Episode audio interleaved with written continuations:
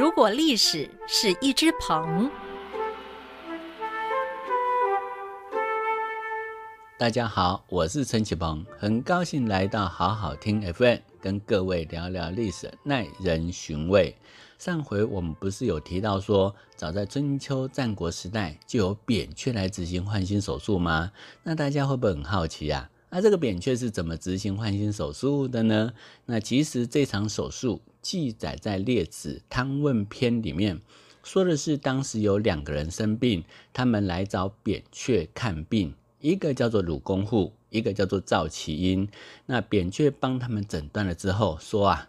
你们一个是意志很弱，但身体很强；一个反过来是志气很强，但身体却很虚弱。所以这就导致一个优柔寡断，另外一个过于执着。那如果你们可以互相换心一下，那就可以彼此互补平衡喽。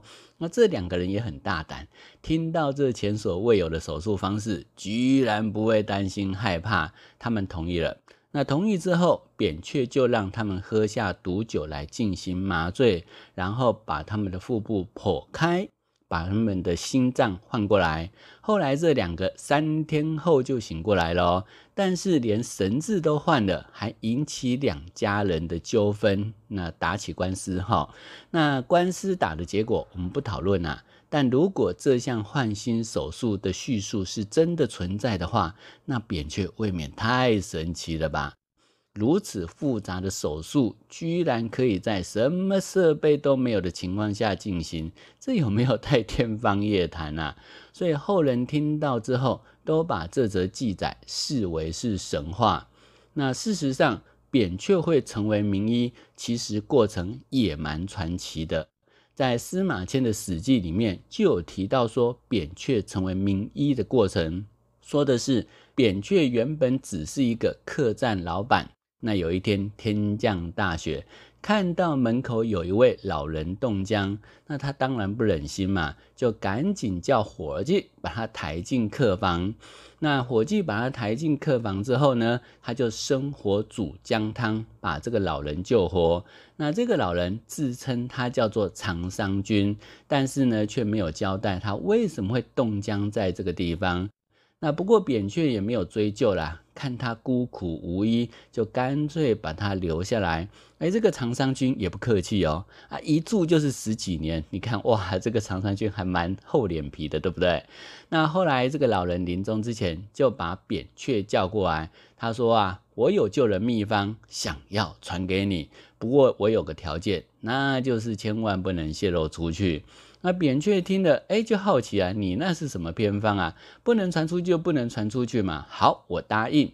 所以后来这个长商君就把秘方交给扁鹊，结果扁鹊一看这个秘方，首先就是要他服药三十天。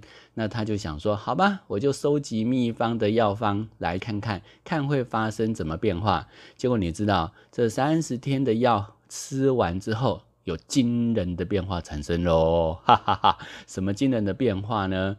这个扁鹊突然产生的透视能力，能够透墙视物。那你看看哦，如果他有透视能力的话，以这个能力来去看病看诊，那是不是得天独厚？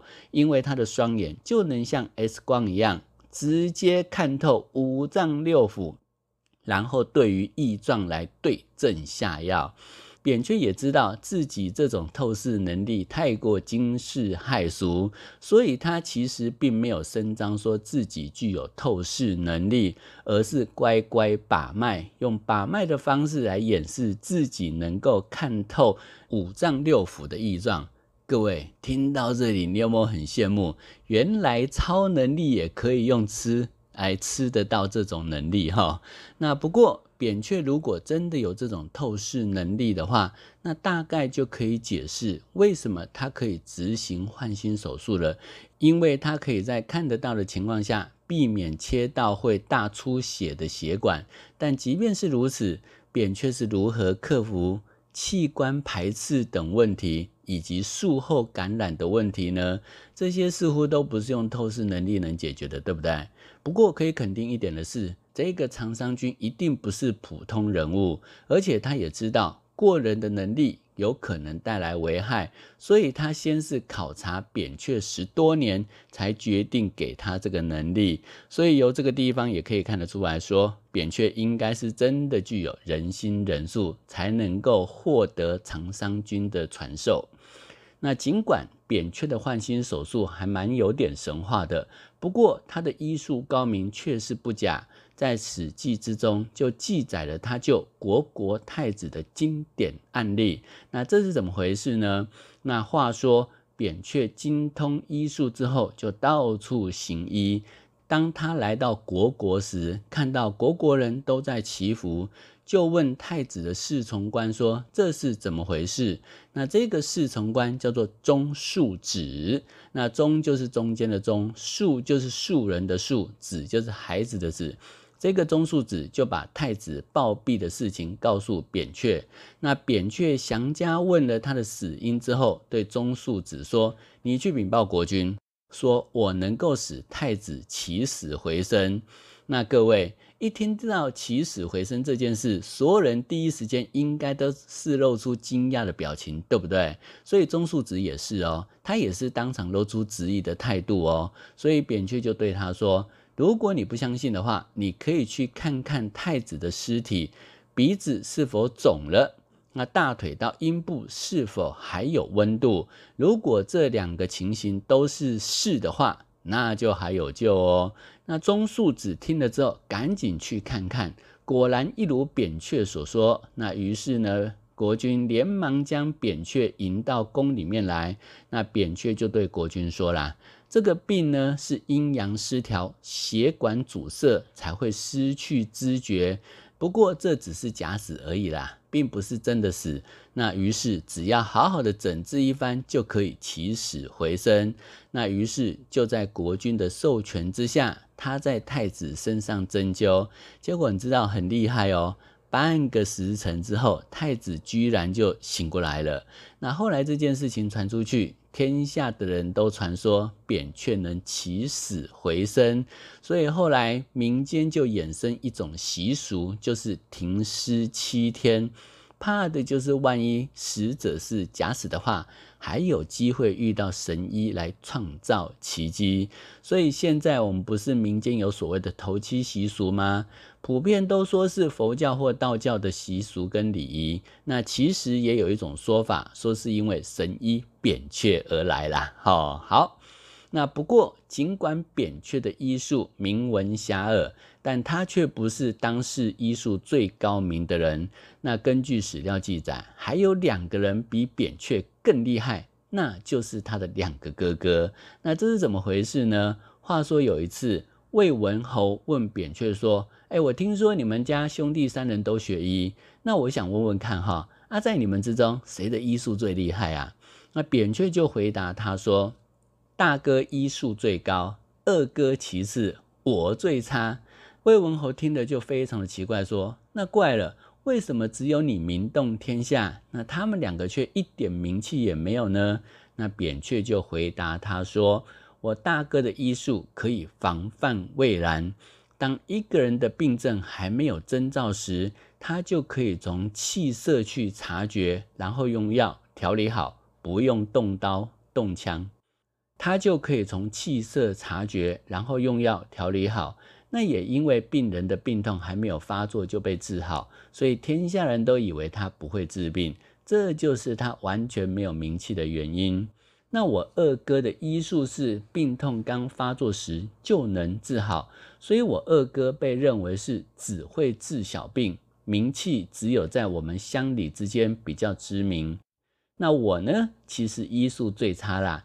那我是得等到病人病入膏肓、奄奄一息时，才知道如何下猛药来起死回生。但怪的是，这样反而让全天下的人都以为我是神医。那实际上，像我大哥这样治病，人的元气丝毫不伤；我二哥治病，人的元气只会稍有损伤。那像我这样治病的话，哈，命是救回来了啦。可是就会元气大伤。那你说我们家医术谁最高明啊？各位听到这里，你有没有觉得扁鹊的两个哥哥真的更厉害呢？不过也有学者考证说，那扁鹊有两个哥哥的记载，在司马迁的《史记》里面并没有提到，所以到底是不是真的有这两个哥哥呢？也有人说是后人编出来的啦。不过扁鹊是真的是医术高明，所以他后来是以诊脉行医于世，也因此开启了中医切脉问诊的先河。那原本他是有把毕生所学写成好几部著作，可惜几乎都失传了，只有留下一部《难经》。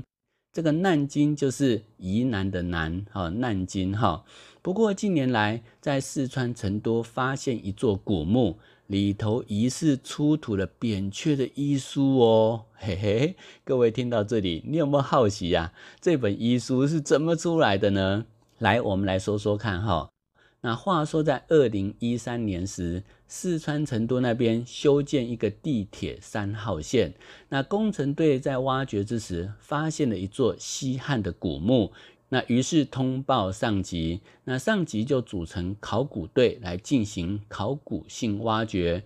那考古专家把这座古墓称之为老关山汉墓，总共清出了四座古墓，其中三号古墓最为特别，因为里头出土了竹简。总共九百二十支，考古专家一看，全部都是医学相关内容，也就是说，这批竹简通通都是医书，而且根据竹简的次序和内容，大致可以分为九部医书啊。不过，除了其中一部有注明叫做《五色诊脉》之外，其他通通都没有书名。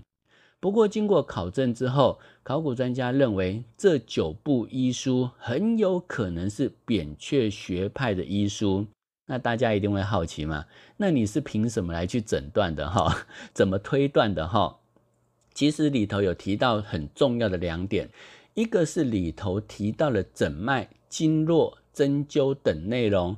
都是扁鹊学派的内容与特色。那第二个更重要了，就是竹简上面有“蔽袭”两个字，“蔽”就是鄙人的“鄙”，“袭”就是昔日的“袭”。这两个字在古代跟扁鹊通假，算是扁鹊的异体字。这种通假字的情形，在古代医简里面相当常见。那可见得这套医书确实跟扁鹊有莫大的关系。如果各位不健忘，应该还记得我们先前有讲过马王堆医书，对不对？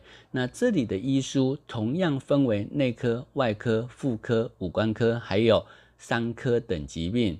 不过有些医术理论，据说比马王堆医书要更进步呢。那另外最值得一提的是，这个三号古墓还出土了一样东西，那这样东西跟扁鹊学派也有莫大的关系，就是一个非常完整的人体经穴的修漆人像。那这个人像高十四公分，那上头的五官肢体比例非常精确，而且上头还有白色、红色描绘的经脉线路和穴点，那都非常的清晰可见。那这个东西是干嘛用的？那如果你们去看中医的时候，应该有看过中医师拿着一个人像来解说人体的经脉跟穴道，对不对？就是那种人像。